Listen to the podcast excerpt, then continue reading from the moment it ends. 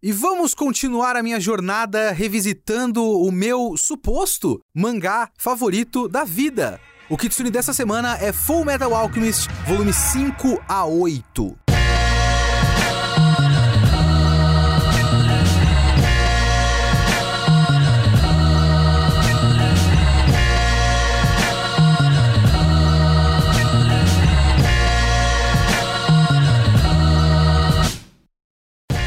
Sou Leonardo Kitsune e o Kitsune da Semana é o meu podcast semanal para eu falar do que eu quiser, do jeito que eu quiser. A ideia aqui é que toda semana tem uma review diferente, que pode ser de qualquer coisa, literatura, anime, mangá, quadrinhos, cinema. Se eu li, se eu assisti, se eu joguei e eu quero falar, é aqui que eu vou falar. Você pode assistir a gravação desse podcast ao vivo na Twitch do Geek Here twitch.tv barra geekhere. E você pode comentar no site do Geek Here, www.geekhere.com.br ou mandar o seu e-mail para leo.kitsune.geekhere.com.br Full Metal Alchemist Pois bem, vamos continuar com o Fullmetal Alchemist. Eu fico muito feliz que a repercussão foi boa do primeiro episódio, todo mundo tá empolgado para eu continuar falando de Fullmetal Alchemist. Tem gente que comenta que tá vivendo em função do próximo episódio de Fullmetal Alchemist. As pessoas são hiperbólicas, mas eu agradeço a sua hipérbole. Como eu falei, a minha intenção é não atrasar demais esses episódios de podcast. Eu não quero espalhar demais, como foi com o Pum Pum até agora e como foi com o Kimetsu no Yaiba, por exemplo. É para ele ser um próximo do outro. Era para esse ser no passado, mas aí eu quis pegar o timing do Ranking of Kings. Então, se esse aqui tá sendo no 71, o próximo do Full Metal deve ser no 76, por exemplo. Eu tô fazendo assim, dando um espaço entre um e outro. E como eu falei, a gravação do podcast está sendo transmitida ao vivo na Twitch do Geek Here, beleza? Então, lembrem-se disso, assistam ao vivo esse negócio. É toda quinta-feira, às 5 horas da tarde, twitch.tv barra geekhere para vocês verem a gravação do podcast ao vivaço. Firmeza?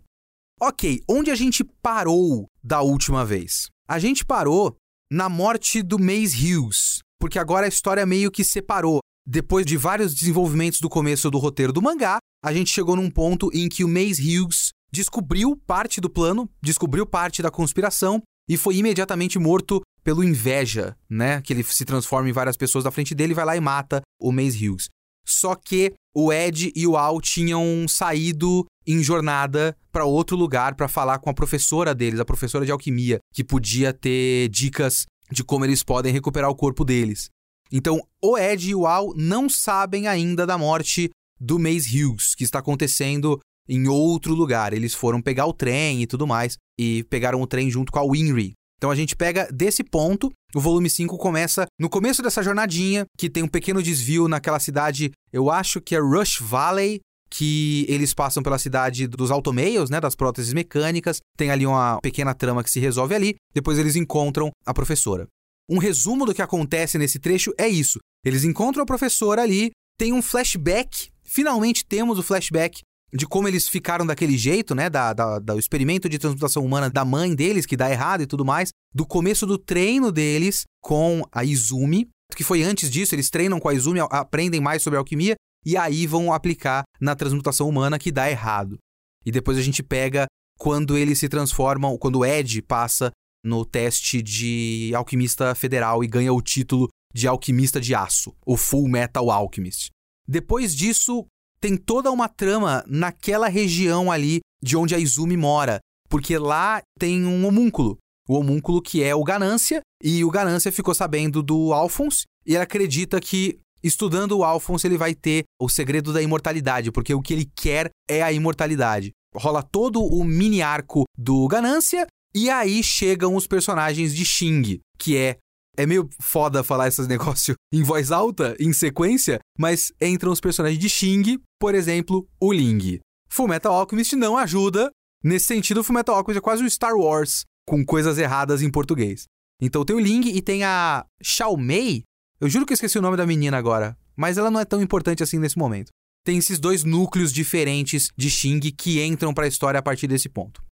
Eu quero começar com uma coisa um pouquinho mais boba digamos assim. Uma coisa até difícil de medir, mas é muito bom ler Full Metal Alchemist. Porque tem mangá que é difícil, tem mangá que é chato, tem vários tipos de leitura diferentes. Full Metal Alchemist é uma leitura muito fácil. Então, esse é um dos negócios que eu acho que já vão colaborar para eu confirmar o meu gosto por Full Metal Alchemist. Eu não sei se ele vai continuar no topo da minha lista de favoritos.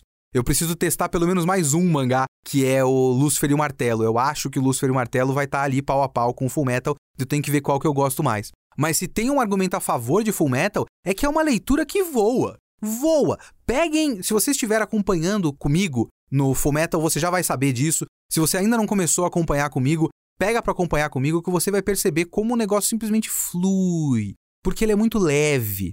Ele não tem paredes de texto, ele não tem enrolação, ele é muito objetivo, muito ligeiro, a ação é boa, o humor é bom, é uma leitura muito bacana e muito fluida. E a minha missão de reler Full Metal fica muito mais fácil com isso. Então eu fico muito feliz de ter escolhido Full Metal. Eu tava com certo receio, sabia? No começo eu tava com certo receio. Eu não tô mais com receio nenhum e eu não tô mais com preguiça. Kimetsu, por exemplo, eu tinha um pouco disso, tipo, ah, é bom fazer o Kimetsu, né? Ai, meu Deus. Aí eu pegava o mangá e das, ai, começar mais o volume. Onde eu parei? Ai. Fullmetal não, Fullmetal, ah, vou pegar um volume aqui. Uh, lá, yay! É bem tranquilo. Mas vamos falar deste trecho aqui. Eu separei os trechos que eu quero falar de Fullmetal através de uma lista de várias listas que eu achei por aí de divisões de arco em Fullmetal Alchemist. O que é difícil, porque não existem arcos em Fullmetal Alchemist. Tipo, tem um longo trecho no começo que meio que se mistura tudo. Depois você tem uma clara quebra ali muito mais pra frente, que se passa lá naquela fortaleza no norte. E depois você tem um arco final. É meio que isso. Mas dá mais ou menos para você fechar trechos que tenham um, um mínimo de conjunto, digamos assim. E esse é um trecho que o conjunto dele tem duas coisas: tem uma estrutural e uma temática. Apesar de a temática não, não acabar por aqui, mas é uma coisa que é muito forte nesses quatro volumes que eu li agora. A estrutural é a questão de que, como eu falei agora no resumo, o Ed e o Al se separaram da trama principal, porque a gente foi construindo nos primeiros volumes uma conspiração que foi lentamente sendo montada ao longo dos capítulos e dos volumes, e aí chegou, culminou ali no Hughes, e o Hughes morreu. Então, com ele morreu um pouco da conspiração temporariamente. De propósito, é parte da trama. De fato, o cara poderia ter feito a história andar e aí mataram ele e a história não andou, né? É para isso que os homúnculos fizeram isso, para matar a história de verdade. E o Ed e o Al se separaram e eles estão vivendo uma toda uma coisa paralela deles ali. Então, estruturalmente, esses quatro volumes foram isso. Tanto é que lá no meio pro fim do volume 8 é que a conspiração volta através do Mustang. Enquanto estão rolando as coisas com o Ed e o Al, e a Izumi, e o Ganância e tudo mais, e o Führer, paralelamente a gente vai vendo flashes, duas ou três vezes ali, do Mustang sendo transferido para Central, reunindo a equipe dele, apresentando alguns novos personagens da equipe dele, porque tinha pequenos flashes desses caras aqui que a gente já conhecia de nome mais ou menos. Mas agora foi reunido como a equipe do Mustang. O Falman, o Havok, esses malucos aí, né? Eu esqueci o nome de todos eles, eu tenho, tenho dificuldade com esse núcleo. Eu gosto deles, mas eu nunca gravei o nome tirando o Havok. O Havok é um personagem muito legal, o Jean Havok. E, obviamente, a Risa Hawkeye, que é uma personagem ótima também. E lá pro final do volume 8, eles acabam trombando, eu vou chegar nesse ponto, inclusive, eles acabam trombando na conspiração de novo. O Ed liga uns certos pontos também relacionados ao Führer. E também voltam os homúnculos, o núcleo dos homúnculos. Então tem esse conjunto.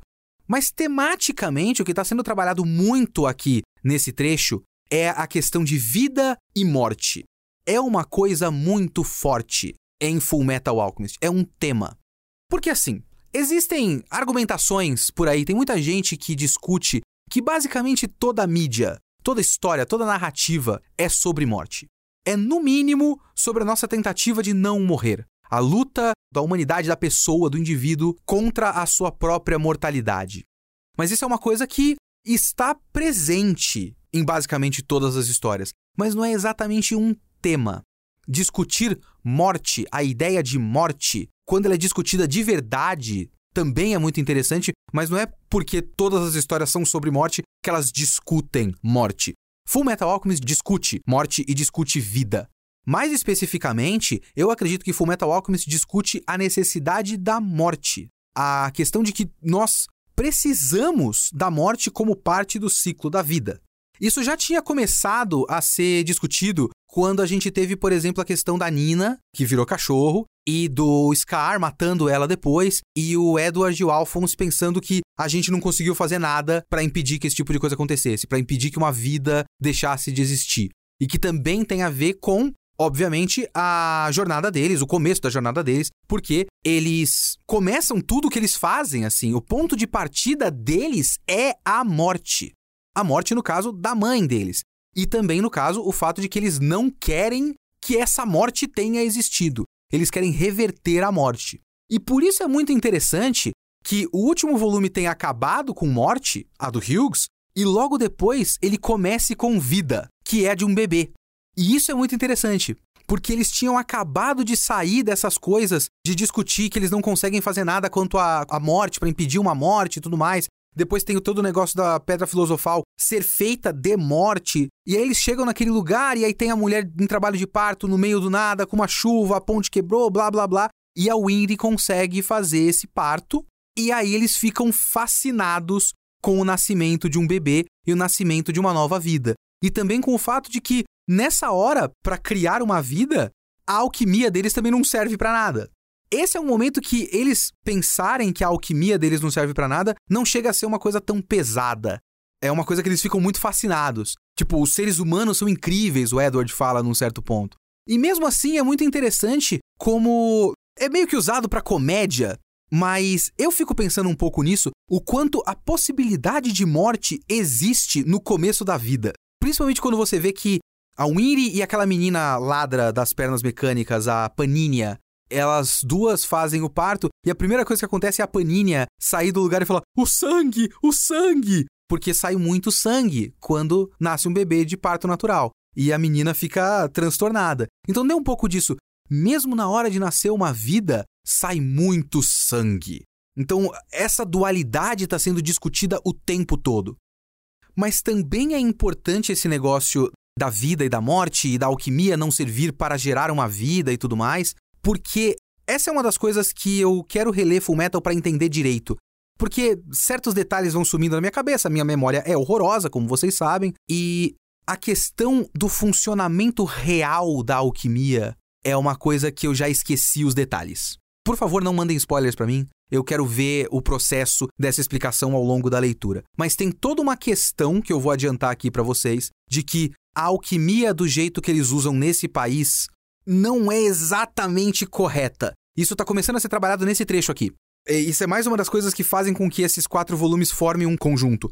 Ele abre com isso, abre com um pequeno foreshadowing, um pequeno adiantamento de que a alquimia que eles usam, que o Edward, o Alphonse e todos os outros alquimistas ali, ligados ao exército principalmente, essa alquimia que eles usam não faz parte, eu vou colocar dessa maneira, da vida. Logo depois, aliás, muito depois, Lá pelo fim do volume 8, quando chega o Ling, o Ling sente uma coisa falando: esse país é estranho, tem alguma coisa estranha nesse país. E isso já é um adiantamento de coisas que vão existir, que vão ser explanadas mais pra frente. Que eu não lembro muito bem. então já é uma coisa legal para mim. Eu, eu, gosto de não lembrar. Eu gosto de. Eu vou ter que prestar atenção nessa explicação para ver como a explicação é dada e quanto ela fica clara ao longo do processo. Depois disso, eles reencontram a Izumi, a mestra deles, e a questão da mestra deles também está muito ligada à vida e morte, porque ela fez a mesma coisa que eles. E nesse trecho tem uns diálogos tão bons, assim, uns diálogos, uns esquemas de quadrinização mesmo, sabe? E de expressividade dos personagens que é tão bom. Eles reencontram ela, tem várias cenas de comédia ali, de ela batendo neles e tudo mais.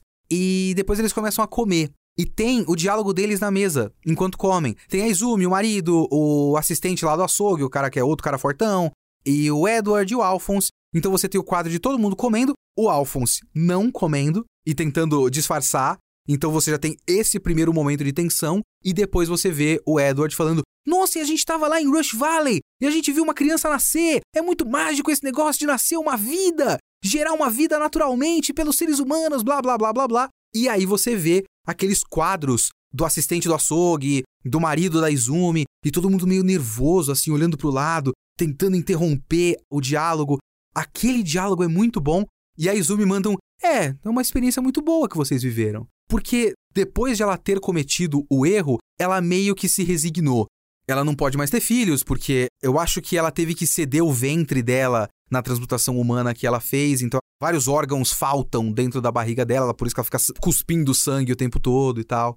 Mas ela meio que aceitou a necessidade da morte. Então todo mundo fica meio que, ai, ela vai ficar chateada, vai ficar chateada, mas ela não fica. Ela segura, obviamente, alguma coisa ela deve estar sentindo, mas existe também uma camada, eu pelo menos interpreto assim, de que ela aceitou. E esse diálogo todo eu gosto muito, assim, da beleza da quadrinização e da simplicidade da quadrinização até para adiantar certos assuntos. Porque depois disso tem até as crianças pedindo para ela consertar coisas e tal. Eu não lembro se ela. Não, ela não conserta o carrinho com alquimia, ela conserta com chave de fenda. Os moleques ficam, poxa, mas eu queria que fosse com alquimia e tal. E aí chega uma menina com um gato morto, falando, conserta o meu gato. Ela fala, não, não posso consertar, porque ele tá morto. Ele não vai voltar. E essa é uma coisa muito importante para ela, deixar bem claro que não há retorno depois da morte. Ele não vai voltar. E aí a gente tem o flashback. E no flashback, todo o papo do flashback é um papo sobre morte. Eles são jogados naquela ilhazinha. Eu vou falar mais desse negócio da ilhazinha daqui a pouco, mas eles são jogados na ilhazinha e tudo que eles fazem é relacionado com morte. É eles, eles ficarem com fome e ver um coelho e caçar esse coelho, mas ficar com dó de matar o coelho. Só que aí chega uma raposa e rouba o coelho deles. Eles ficam até felizes que, ah, mas pelo menos a raposa vai dar pros filhotinhos. Aí a raposa começa a comer o, o coelho com os filhotinhos e é um banho de sangue, né? Obviamente, porque são animais abrindo outros animais vivos, né? Então é feio, mas é uma coisa que acontece. Com o tempo eles vão entendendo que, bom, se a gente tem que sobreviver nesse lugar que a gente foi largado e tem um cara caçando eles e tudo mais, pra gente sobreviver, a gente vai ter que matar. A gente vive através dessa morte. Mas depois que a gente morre, a gente vira componentes químicos que entram na Terra e geram mais vida.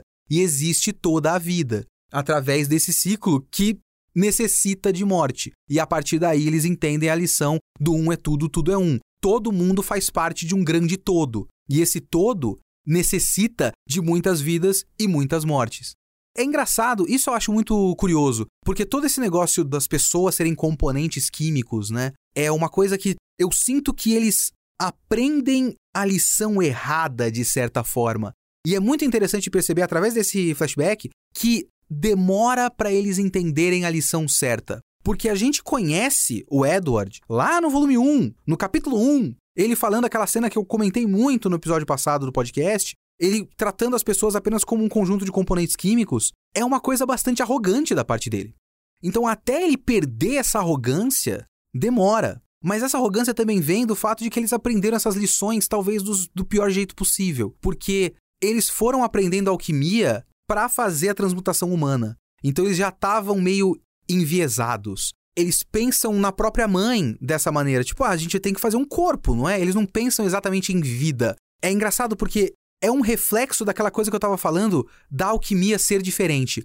Porque, como eles pensam a alquimia como um negócio científico, eles não estão pensando em vida no conceito metafísico. Eles estão pensando em vida no contexto científico. O que é uma pessoa? Um conjunto de componentes químicos. A gente vai fazer um corpo para nossa mãe. Se a gente fizer um corpo para nossa mãe, a gente vai ter a nossa mãe de novo. É um raciocínio científico muito falho, mas é um raciocínio científico baseado em algo. Então, a alquimia deles é muito baseada nisso. E aí a gente vai desenvolver essa ideia de como essa alquimia é diferente. Mas essa é uma coisa que eu sempre pensei, desde sempre, quando eu gostava muito de Fullmetal Alchemist 10, 12 anos atrás, em como eles tratam a alquimia como um negócio científico, sendo que é claramente superpoder. É claramente poderzinho. Eles fazem um desenho no chão e geram uma mão de pedra. É poderzinho. Mas eles tratam como ciência. Sendo que, quando você vai pensar, por exemplo, na pedra filosofal, a pedra filosofal precisa de alma. O que é alma? Alma é uma coisa que, por exemplo, eu, Leonardo, não acredito no mundo real. Mas em existindo no mundo de Full Metal Alchemist alma, você tem que acreditar em uma coisa que é tipo um espírito etéreo, metafísico, num outro plano de existência e tudo mais, que não tem nada de científico. Não tem como ter nada de científico na ideia de alma. Dá para ter coisas científicas, ideias científicas na ideia de mente, por exemplo. Mas eles não estão falando de mente, estão falando de alma. E alma é uma coisa simplesmente indescritível, uma coisa simplesmente inexplicável do ponto de vista científico. Mas está lá, existe. Então existe, entre aspas, magia em Full Metal Alchemist que eles estão tratando como ciência. E isso não é uma falha de roteiro, isso é parte do roteiro. E isso é muito interessante.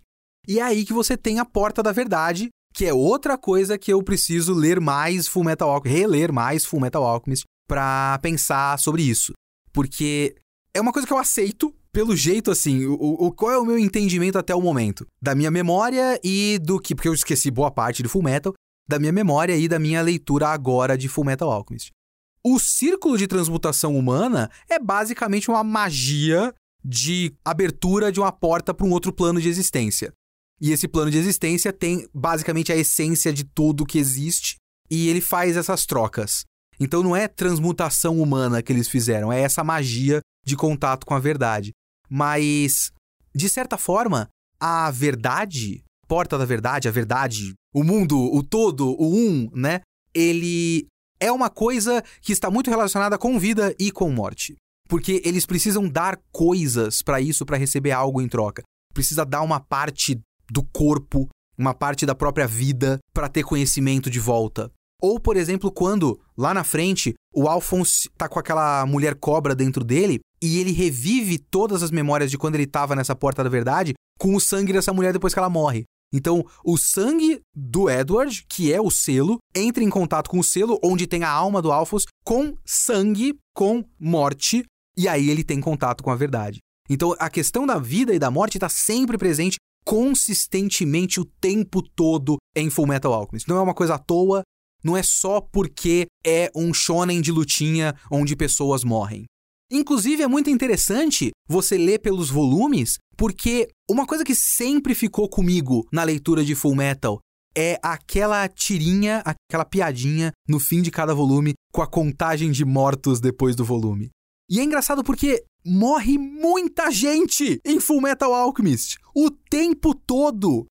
E a gente, mais ou menos, em maior ou menor grau, sente todas essas mortes. Mesmo, por exemplo, esses personagens do núcleo do Ganância, que aparecem a partir desse volume. E depois morrem todos eles, né? Os quimeras, né? São pessoas quimera. O cara é misturado com cachorro, a menina é misturada com cobra. Acho que tem um cara misturado com touro. Um desses malucos, Loa é o nome dele. Eu acho que é misturado com touro.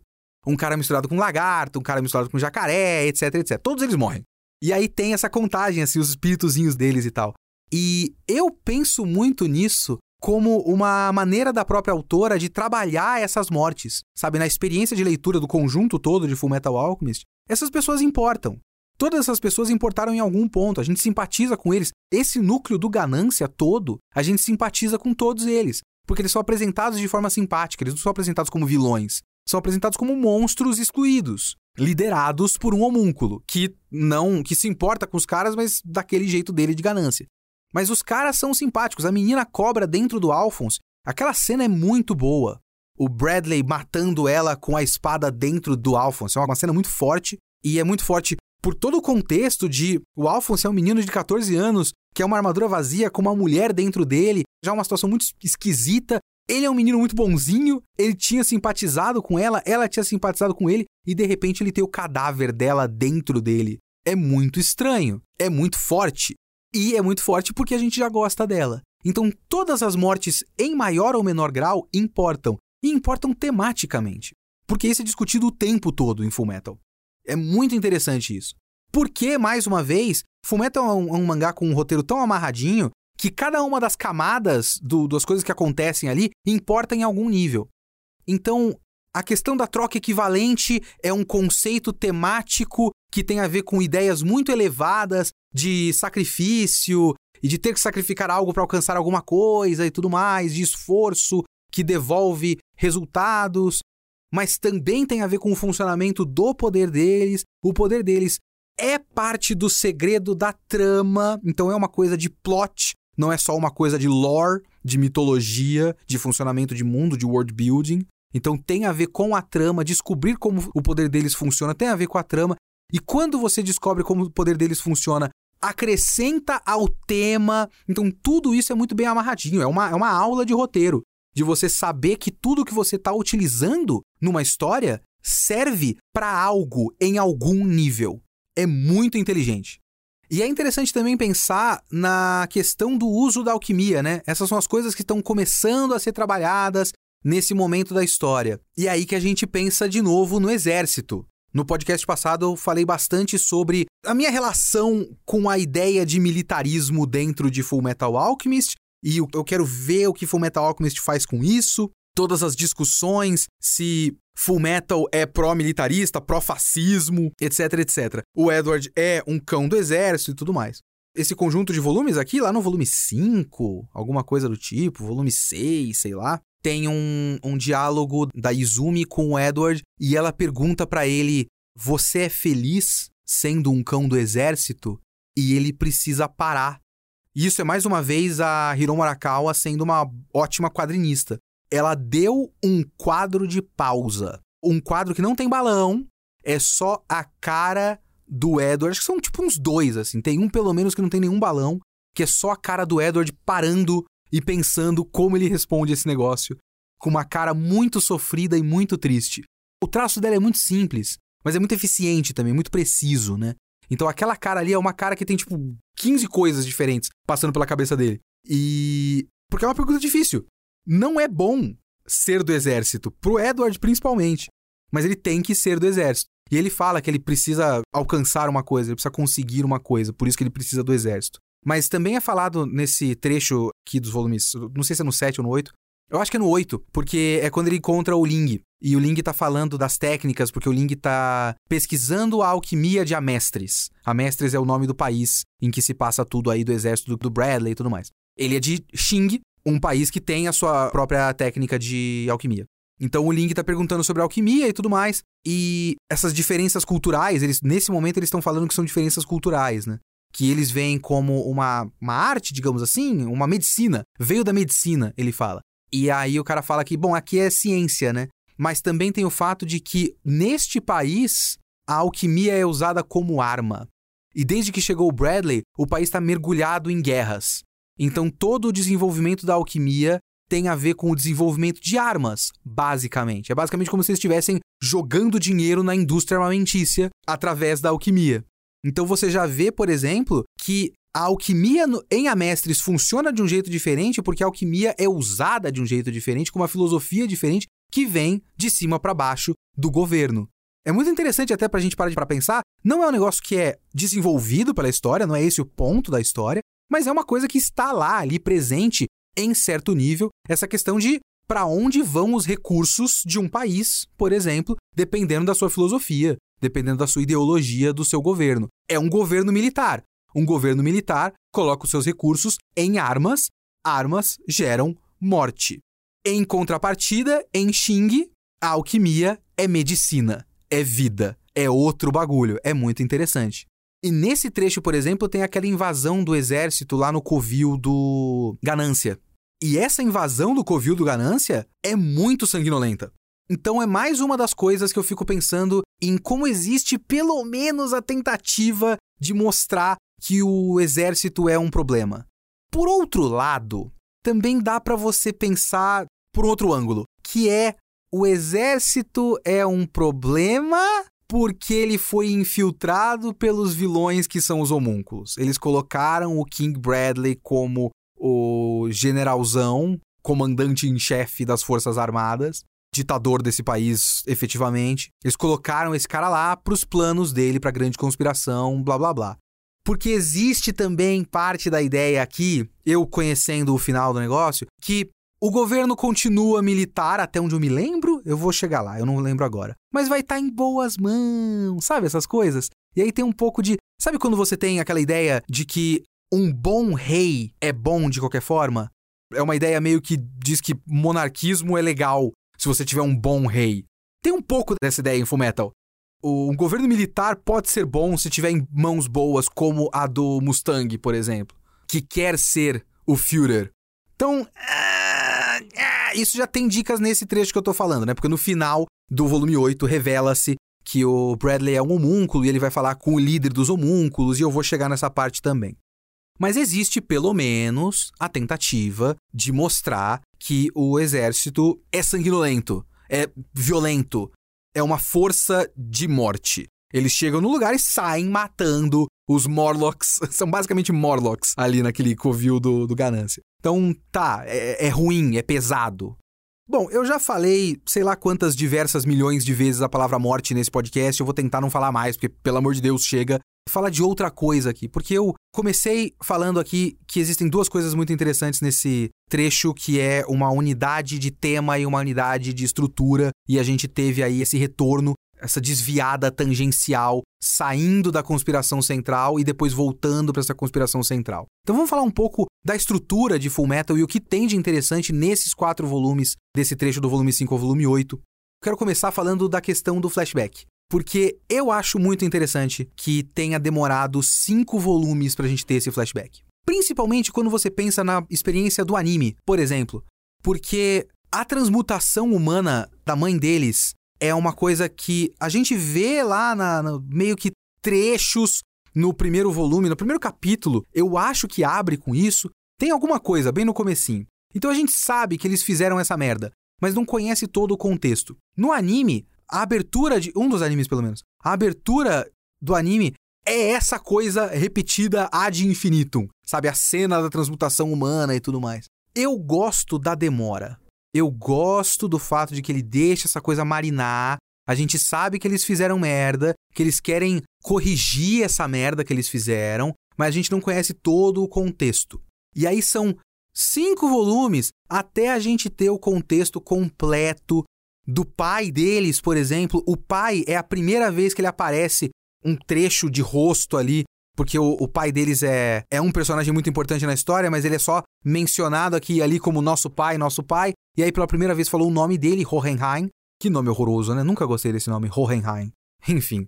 A Izumi fala que conheceu o Hohenheim e eles não querem falar com o Hohenheim porque é o pai deles e tudo mais. Então é mencionado pela primeira vez, e depois tem um pequeno flashback, depois a gente tem um flashback completo. Eu gosto dessa demora porque também serve pra gente já gostar dos personagens, né? Pra se compadecer dos personagens e depois a gente conhecer o processo das decisões ruins. E principalmente das decisões ruins tomadas por crianças. É muito importante que a gente entenda que são crianças, né? E todo o contexto do flashback é um contexto especificamente para mostrar como eles se comportam como crianças de verdade. Principalmente porque no presente da história, você tem acho que o Ed com 16, talvez, ou 14, e o Alphonse com 14 ou 12, eu não sei. Eles são muito novos e não se comportam como crianças. É difícil de você pensar no Alphonse como criança, obviamente, por causa da armadura. Tem alguns trechinhos que o Alphonse fica feliz de ser tratado como criança, mas o Edward, o Edward é um cara de 19 para 20 anos em comportamento, no mínimo impulsivo, estressado e tudo mais, arrogante. E parte desse flashback que a gente vê só nesse volume 5 e 6 também, demora um pouquinho para chegar, né, como eu tava comentando, é o treinamento deles na ilha. E das coisas que eu sempre achei meio sem graça, não tem como você gostar de 100% de alguma coisa. Tipo, tudo que acontece é legal e é o máximo.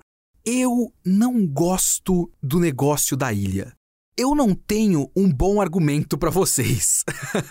eu só não gosto. Talvez eu não goste de ser tipo, ah, vamos largar eles numa ilha e eles se viram para sobreviver. Eu acho meio bobo, não sei. É que é bem utilizado, vou fazer o quê? É bem utilizado. Eles têm a grande realização deles de um é tudo, tudo é um, e a vida, e o ciclo da vida e tudo mais, através desse negócio da ilha. É legal, é um bom uso, ela é uma ótima roteirista.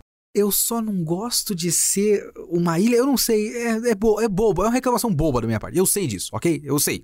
Me deixa. Me deixa. Não gosto. Mas tem uma coisa que eu gosto muito desse flashback.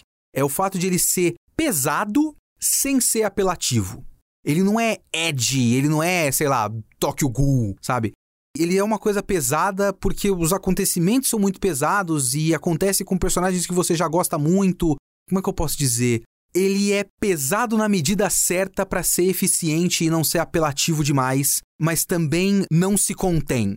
Ele não tenta ser um filme da Disney que não pode ter sangue. Ele tem o que precisa ter e não mais do que isso. quando tem o Edward sem uma perna na cadeira de rodas. É uma cena que é muito triste, muito pesada. O Mustang chegando na casa deles porque ele ficou sabendo de crianças que são muito boas de alquimia, tão jovens assim, e ele vê uma transmutação humana, né? O monstro lá, a mancha de sangue no chão. E aí ele vê o, o, o Alphonse na armadura segurando a cadeira de roda com o Edward sentado com a cara super triste depois de tudo que aconteceu, assim, totalmente arrasado.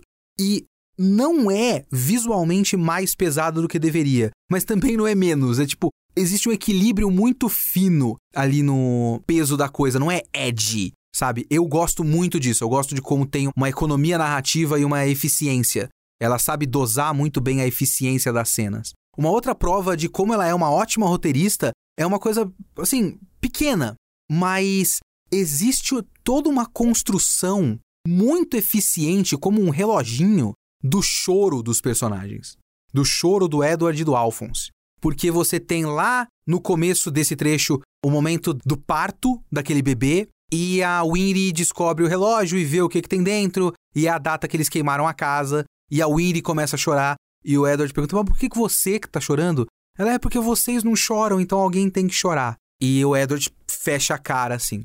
No flashback, isso já tinha acontecido. Então, de novo, pela uma segunda vez na nossa experiência de leitura, tem o Edward e o Alphonse queimando a casa com uma expressão normal e a Winry chorando. Então, eles não choram, mas ela chora.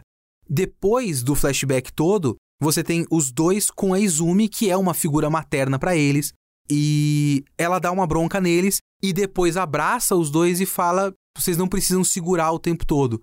E aí eles choram. Então ele vai construindo o timing, construindo o momento da catarse desses personagens que tem todo um peso em cima deles que eles mesmos colocaram pela enormidade do erro que eles cometeram. E eles se seguram, eles não choram, eles, eles não se permitem. Até eu estava comentando um pouco antes disso, tem a ver com isso. Eles não se permitem ser crianças. Eles não se permitem chorar. E aí vem uma figura materna, adulta, uma figura de mentoria para eles e fala: chora, você pode chorar. E aí eles se soltam. É uma construção muito eficiente. É aquela regrinha de três, assim. Existe uma regrinha de três em roteiro que, para você estabelecer um fato, o ideal é você mostrar pelo menos duas vezes para aí você arrematar na terceira para quando isso acontecer. É tipo você mostrar um personagem colocando uma coisa no bolso esquerdo do paletó em uma cena, colocando essa mesma coisa de novo no bolso esquerdo do paletó numa segunda cena, e aí acontece algo, sei lá. E aí na terceira cena ele leva um tiro no peito do lado esquerdo, e aí você mostra o cara tirando a placa de metal do bolso esquerdo do paletó e você estabeleceu aquilo duas vezes e arrematou na terceira. É uma regra básica de roteiro que ela aplica muito bem para uma coisa que é uma catarse emocional muito grande. Agora, se às vezes esse roteiro é muito eficiente de maneira natural, outras vezes ele vai acabar caindo em certas conveniências. E mesmo as conveniências ele consegue trabalhar eventualmente muito bem. Nem sempre, mas eventualmente muito bem. Dois exemplos de conveniência de roteiro nesse trecho. O primeiro é a presença do Bradley no arco do Ganância. Porque é tudo muito conveniente porque você precisa fazer com que o Edward entre em contato com o Bradley para o Bradley ir atrás do Edward para falar com a Izumi, para depois você ver o Bradley lutando contra o Ganância e culminar na revelação do vilão final da coisa lá, o, o líder dos homúnculos, e o fato de que o Bradley é um homúnculo. Só que se você tirasse os elementos de comédia disso, seria tudo muito forçado. Se esse mangá levasse todo esse trecho a sério, imagina o Edward lembrando: ai caramba, esqueci minha reavaliação da minha licença. E aí ele vai e fala com o cara, e o cara passa ele na reavaliação do nada, só porque dane-se, e vai atrás dele para falar: não, eu vim aqui de férias e eu vim falar com a sua professora. E por acaso ele estava lá e aí ele descobre de novo onde está o Ganância, captura o Ganância de volta para os homúnculos. Isso tudo levado a sério seria só bobo. Mas como ele não se leva a sério, é tudo comédia. O Edward lembra esse negócio do nada, e aí ele encontra o Armstrong. E o Armstrong sempre é aquela presença de ai, cacete, esse cara de novo pro Edward. E ele vê o Bradley que tá passando por lá. E o Bradley faz aquele negócio, tipo, é uma cena toda cômica. Ah, me dá o meu carimbo. Pum, passou. Porque o Bradley ele tem essa figura que vai sendo construída ao longo do tempo como uma figura muito simpática. Não tem quase nenhuma cena, até esse trecho que a gente tá falando agora, que não fosse uma cena de comédia com o Bradley. Ele é sempre um personagem cômico, ele é um alívio cômico. Você sabe que ele é fodão, mas ele é um alívio cômico. Então, tudo que acontece com ele, você vai aceitando porque é comédia, é absurdo. É tipo, ah, é o que eles, eles fazem. Ah, ele apareceu do lado dele com uma camisa florida. é um tiozão de camisa florida, é o Silvio Santos de tapa-olho. Beleza, tá ótimo. E você vai aceitando, a coisa vai indo e tudo mais, até que culmina no fato de que ele estava lá quando o Ganância fez alguma coisa com eles. E aí tem a grande revelação. Tudo isso seria uma grande conveniência se não fosse eficientemente apresentado pra gente através da comédia. Um que não funciona muito bem é a volta do Barry, o açougueiro. Essa volta é só conveniente demais. Porque a Risa Hawkeye tá andando pela rua num dia de folga, fazendo compras, aparece um cara do nada, que é o Barry, que é a armadura que tinha atacado o, o Alphonse e tudo mais, e aí a Risa captura ele e o cara conta tudo. E aí você tem o Mustang entrando em contato com toda a conspiração. Ah, o Laboratório 5 tem ligação com o Exército, que tem ligação com Pedra Filosofal, homúnculos. Acho que ele não fala de homúnculos, mas enfim. Será que fala? Eu não lembro muito bem agora. Mas o cara conta tudo. Tudo isso vai ser usado para mais coisas mais pra frente. Esse Barry continua na história por um bom tempo e tal. Mas esse é um trecho que é só forçação de barra. Não tem como dar esse desconto pro mangá. É meio ruim mesmo. Continua engraçado, porque é eu gosto muito do timing cômico do, do Fullmetal Alchemist. Tem cenas hilárias ao longo de todos esses volumes que eu tô falando, mas ainda assim é uma conveniência muito forte. Mas aí eu preciso falar da figura do Bradley. E não só da figura do Bradley, como dos homúnculos. Porque os homúnculos vêm funcionando como uma coisa meio às margens da história que vocês sabem, a gente sabe na leitura que eles são muito importantes, eles são centrais, mas eles estão à margem da história enquanto os protagonistas, os bonzinhos, os mocinhos vão desvendando a história até chegar neles. Então eles não estão na linha de frente da narrativa. Eu gosto muito dessa escolha, funciona muito bem, mas se você me acompanha há mais tempo, se você já viu meus vídeos no canal lá do VideoQuest, anos atrás, uma coisa que eu falava é que eu não gosto dos homúnculos em Full Metal Alchemist. Nunca gostei. Eu estou aqui relendo Full Metal Alchemist para testar coisas, várias coisas. As coisas que eu quero testar, principalmente de cabeça aqui, são: primeiro, se eu ainda gosto muito desse mangá, se ele se sustenta até agora, sim. Se ele é o meu mangá favorito, ainda tem outras coisas para verificar. Tem todo um trecho no meio desse mangá que vai dar lá na muralha de Briggs, lá no norte, na, na neve e tudo mais, que eu basicamente esqueci como funciona e que eu acho muito estranho. E eu acho que eu só apaguei da mente. Eu quero saber se essa parte é boa. Se eu apaguei. De repente eu apaguei porque ela é ruim. Era uma barrigada na história. Não sei, eu quero testar isso. E eu quero testar os homúnculos. Eu nunca gostei dos homúnculos. Mas eu tenho uma coisa muito específica com os homúnculos. Alguns desses personagens são legais. O Ganância, por exemplo, é um personagem legal, um personagem simpático. Depois ele vai desenvolver ainda para uma, uma reviravolta que eu gosto muito, que tem a ver com outros personagens, né? Mas ele é um personagem carismático. Os outros, tipo, eu nem consigo ter uma opinião quanto ao Gula, por exemplo. Mas eu não gosto de certas coisas relacionadas a eles que eu acho preguiçosas em relação a essa coisa de pecados capitais. Porque é ganância, luxúria, ira, preguiça, e às vezes eles têm uns, uns diálogos que são só muito bobos. Basear a personalidade deles na coisa dos pecados capitais me pareceu muito pouco criativo. Tipo, você pode ter essa temática, mas a maneira como foi trabalhado me parece muito pouco criativo. Você tem, por exemplo, Ganância, nesse volume, nesse trecho, falando duas vezes: Eu sou o Ganância! Eu quero dinheiro, eu quero fama, eu quero mulheres, eu quero tudo! Ah, porque eu sou o Ganância! E eu acho meio raso. A luxúria é uma gostosa de decote. É raso. O gula come e é gordo. Sabe? O inveja vai ter um discurso desses que todo mundo gosta muito e eu acho muito merda, muito lá pra frente. Quando tiver as maiores revelações sobre o inveja. O conceito do personagem do inveja é muito legal, quando forem reveladas as coisas que são reveladas, e eu não vou dar esse spoiler. Mas o discurso dele quando ele tá falando disso é muito ruim para mim. Então eu não gosto disso. É por isso, por exemplo, que eu gosto muito do Bradley como personagem. Ele é. O nome dele é Führer Bradley. É difícil gostar de um personagem chamado Führer. Mas enfim, ele é um personagem muito bem construído. É, pelo menos ele não tem. O bigode dele é outro bigode, né? O bigode Tom Selleck, não o bigode de Adolf. Pelo menos isso. Mas ele é um personagem que é interessante porque ele vai sendo construído ao longo da história através dessa fachada, né? E a ideia da fachada e a ideia de ele ser o Ira e manter essa fachada é muito interessante. E mesmo quando ele tá lutando, eu não lembro, sinceramente, se vai ter alguma luta em que ele vai virar ira da maneira clichêzona, como, por exemplo, o Ganância fazendo um discurso sobre eu quero tudo, eu quero dinheiro, fama e mulheres, porque eu sou o Ganância. Eu não lembro se tem, eu acho que não tem, eu não tenho nenhuma lembrança disso, porque mesmo quando ele luta, é uma coisa muito precisa. Eu acho isso muito legal. Eu acho isso muito interessante. E tudo que envolve o Bradley e o uso dele e a família dele que vai ser desenvolvida mais para frente e tudo mais, tudo isso que envolve ele é muito interessante. Fora a construção desse personagem, porque a gente adora ele. Se não fosse a revelação de que ele é um homúnculo, ele seria um personagem muito legal. Ele seria um personagem tão legal quanto o Armstrong. Porque eles têm um uso muito parecido até a reviravolta dele ser um homúnculo. Eles têm um uso muito parecido.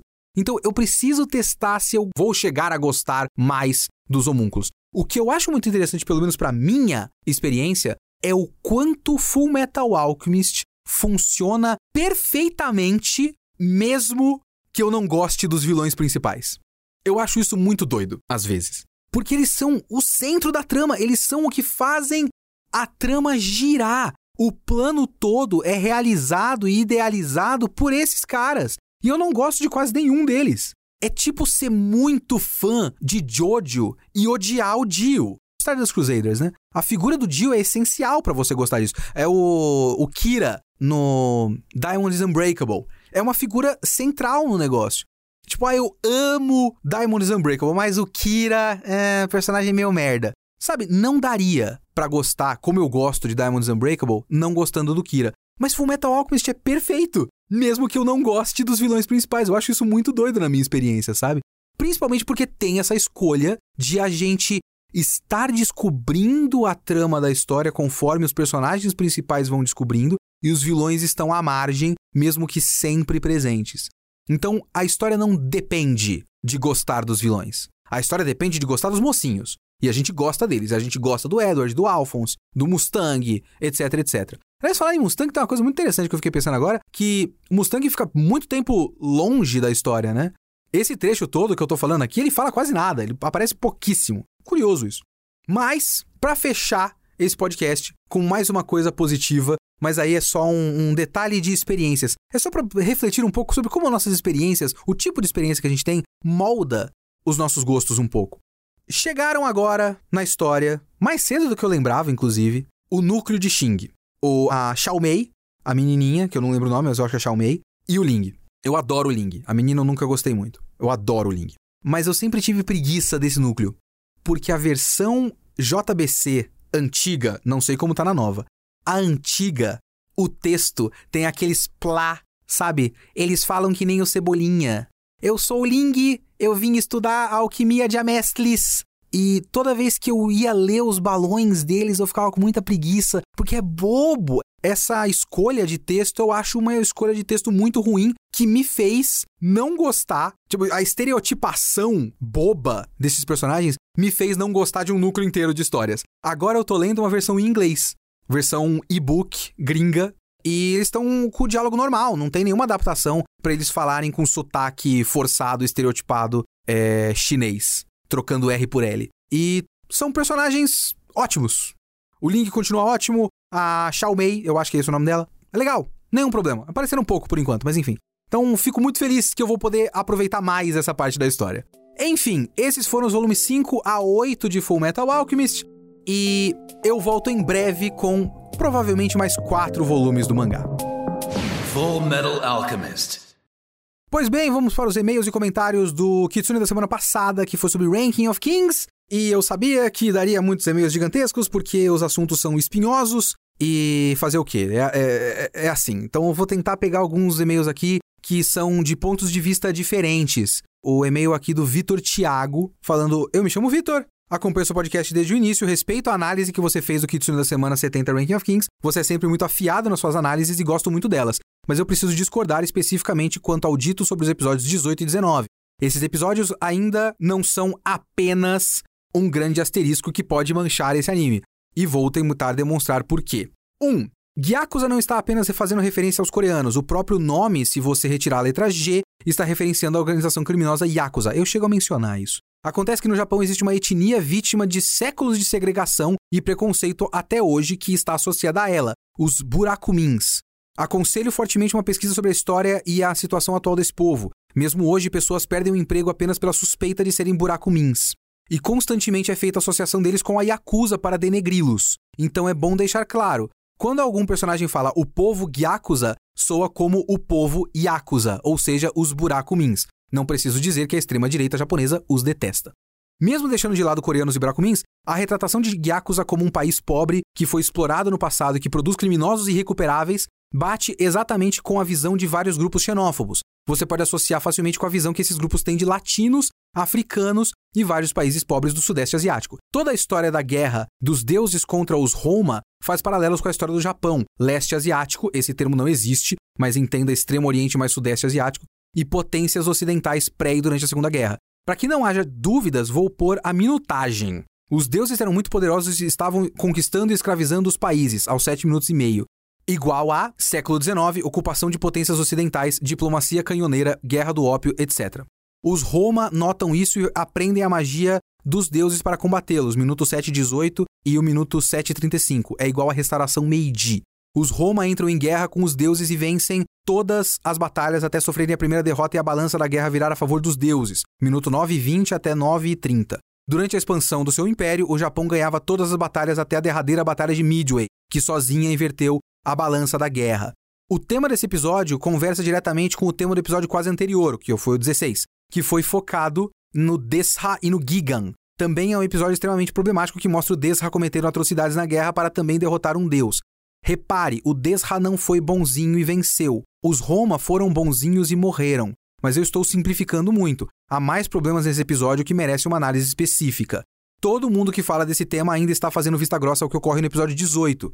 Depois de toda essa representação problemática numa catarse de ódio, vingança e justiça, o boss mata os Gyakuza põe os cadáveres num grande saco e sai arrastando, porque eles mataram os Roma, deceparam os membros e deformaram o rosto da Mirandio. Aqui é extremamente necessário deixar bem claro: isso não é apenas extremamente ofensivo. É além disso, é gráfico, é absurdamente agressivo, xenófobo e racista. Se estivesse representando qualquer outra etnia mais comum a gente, todos estariam em peso condenando esse anime. Entenda, quem escreve isso no roteiro não é bem intencionado. Não cabe aqui o argumento é a visão do boss. Primeiro, que isso é meramente um argumento de fé diante de algo completamente absurdo. Segundo, que para quem espera por uma solução, não existe nem no mangá, e no mangá tudo ainda é mais problemático. Se ela vier, certamente não será satisfatória. Aqui eu tenho que discordar um pouco de você, porque eu acho que cabe o argumento. Eu, eu, eu dei o argumento, eu acredito que cabe o argumento. Eu não sei o que você quer dizer com um argumento de fé diante de algo completamente absurdo. Eu acho que é um argumento do ponto de vista da narrativa porque essa história não é um documentário sobre a Segunda Guerra Mundial. não tô falando que não tem alusão, tô falando que não é problemático. Tô querendo dizer que é uma narrativa e a narrativa tem pontos de vista, e nesse ponto da narrativa a história está sendo contada por um ponto de vista enviesado. Eu acho que o argumento cabe. Você está dizendo aqui, ó, se a explicação vier, certamente não será satisfatória. Não sabemos. Simplesmente não sabemos. Eu não discordo de nada do que você falou aqui. Eu só acho que existe um atenuante dentro da narrativa da história. Voltando pro e-mail. As pessoas não estão sabendo como lidar com algo tão chocante e tão pesado, mas é fácil rechaçar e condenar veementemente. Já fazemos algo parecido, como se faz com qualquer anime que faça apologia à escravidão, erotização de estupro, pedofilia. Então, por favor, não me entenda mal. Ainda não vejo como, de bom tom, fazer um podcast elogiando por tanto tempo esse anime e colocando bem rápido, não sei se foi tão bem rápido também, né? no final como um asterisco esse tema, não importa o quanto é dito que isso é sério, e ainda deixar em aberta a possibilidade do autor reverter isso no futuro. Então, é aquilo, é tudo uma questão de ponto de vista. Eu vou ler só esse e-mail porque é muito grande. Senhor Vitor Thiago, é uma questão de ponto de vista. Você rechaça e condena completamente o anime. Eu vejo que existe alguma coisa ali que dá para você ver por um outro ponto de vista. Eu entendo se você completamente discordar do que eu tô dizendo aqui, porque é possível discordar completamente do que eu tô dizendo aqui. Mas eu não acredito que você está errado em rechaçar completamente o anime. Eu não quero rechaçar completamente o anime. Eu acho que tem coisas ali a serem avaliadas além disso também. porque não é todo caso é o mesmo caso, sabe? Esse aqui eu vejo atenuantes. Mas enfim, talvez seja enviesado porque eu gosto do anime e eu tô querendo achar desculpas. É possível, é possível que eu esteja querendo achar desculpas. Eu tô, só também não acredito que o que eu fiz aqui foi tratar apenas como um leve asterisco e uma citação rápida. E você diz coisas como não importa o quanto você diga que isso é sério. É, aí, aí fica complicado, porque eu acredito que é isso que você queria, que fosse um podcast de uma hora falando esse anime é tóxico e horrível. Eu não acredito que esse anime seja tóxico e horrível. Então eu fiz tudo que foi para mim necessário para condenar o que é condenável dentro do contexto do anime. Foi essa minha abordagem eu espero que você aceite a minha abordagem, espero que ela tenha sido aceitável. Em algum nível, pode ter sido um enorme erro que eu estou cometendo aqui. Eu posso estar tá apoiando um bagulho simplesmente horroroso e só de eu estar tentando achar atenuantes para um bagulho que a direita ultranacionalista japonesa adorou, já me dói pra caralho no coração. Então é isso que você tem que entender também. Eu também não me sinto muito bem em fazer isso. É o que eu estou vendo. Muito obrigado pelo seu e-mail. Lembrem-se que o podcast é gravado ao vivo na Twitch da Geek Here, twitch.tv barra Geek Here. Manda o seu e-mail para leo.kitsune.geekhere.com e também manda seus comentários em geekhere.com.br. Full Metal Alchemist. Pois bem, esse foi o Kitsune desta semana. O Kitsune da próxima semana, continuando o padrão, é Boa Noite Pum Pum, volume 6, ok? Falou, até a próxima.